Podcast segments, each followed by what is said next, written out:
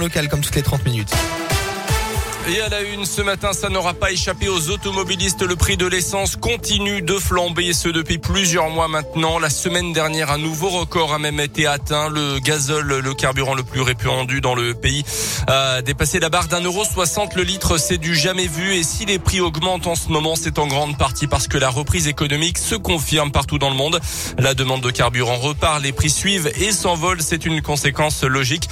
Alors face à ce constat, une demande revient régulièrement chez certains politiques notamment pourquoi ne pas bloquer tout simplement les prix. Pour Olivier Gantois, le président de l'Union française des industries pétrolières, c'est possible en théorie, mais plus compliqué à faire dans les faits. L'État dispose des moyens législatifs nécessaires pour bloquer les prix. Dans la pratique, c'est très compliqué parce que s'il bloque les prix, il y aurait bien une différence entre le prix du marché et le prix bloqué. Il faut rappeler que un centime par litre, c'est 400 millions d'euros par an pour le budget de l'État. C'est considérable. Il y a eu un précédent, c'était en 1990, guerre du Golfe. Ça a duré, je crois, quatre semaines et ça s'est arrêté parce que c'était intenable. La différence entre le prix bloqué et le prix du marché ne peut pas non plus être encaissée par les distributeurs qui ont une marge beaucoup trop faible.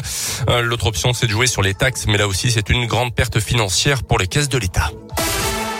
Dans l'actu également, en Auvergne, un exhibitionniste condamné à quatre mois de prison avec sursis à Clermont.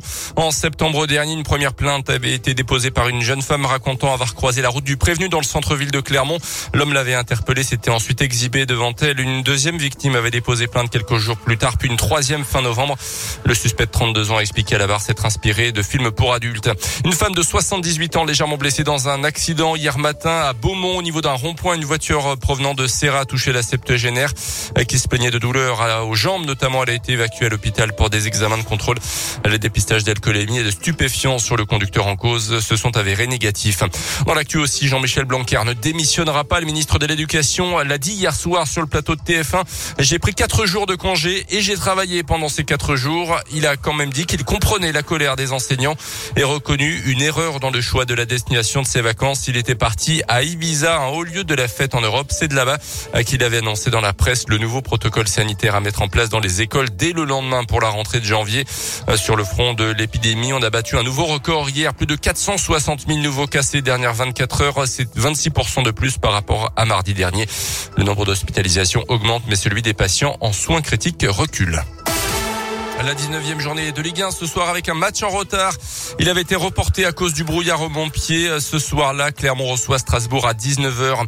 En basket, de la suite. Après le report de son match à Rouen, la Jave ne jouera pas non plus euh, vendredi euh, contre le Blois au Pierre Coulon, comme c'était déjà le cas avec la formation normande. Des cas de Covid euh, dans les rangs de Blois justifient cette mesure prise par la Ligue nationale de basket. Et puis le jackpot de l'euro million est tombé en France. 67 millions 441 797 euros, c'est précis.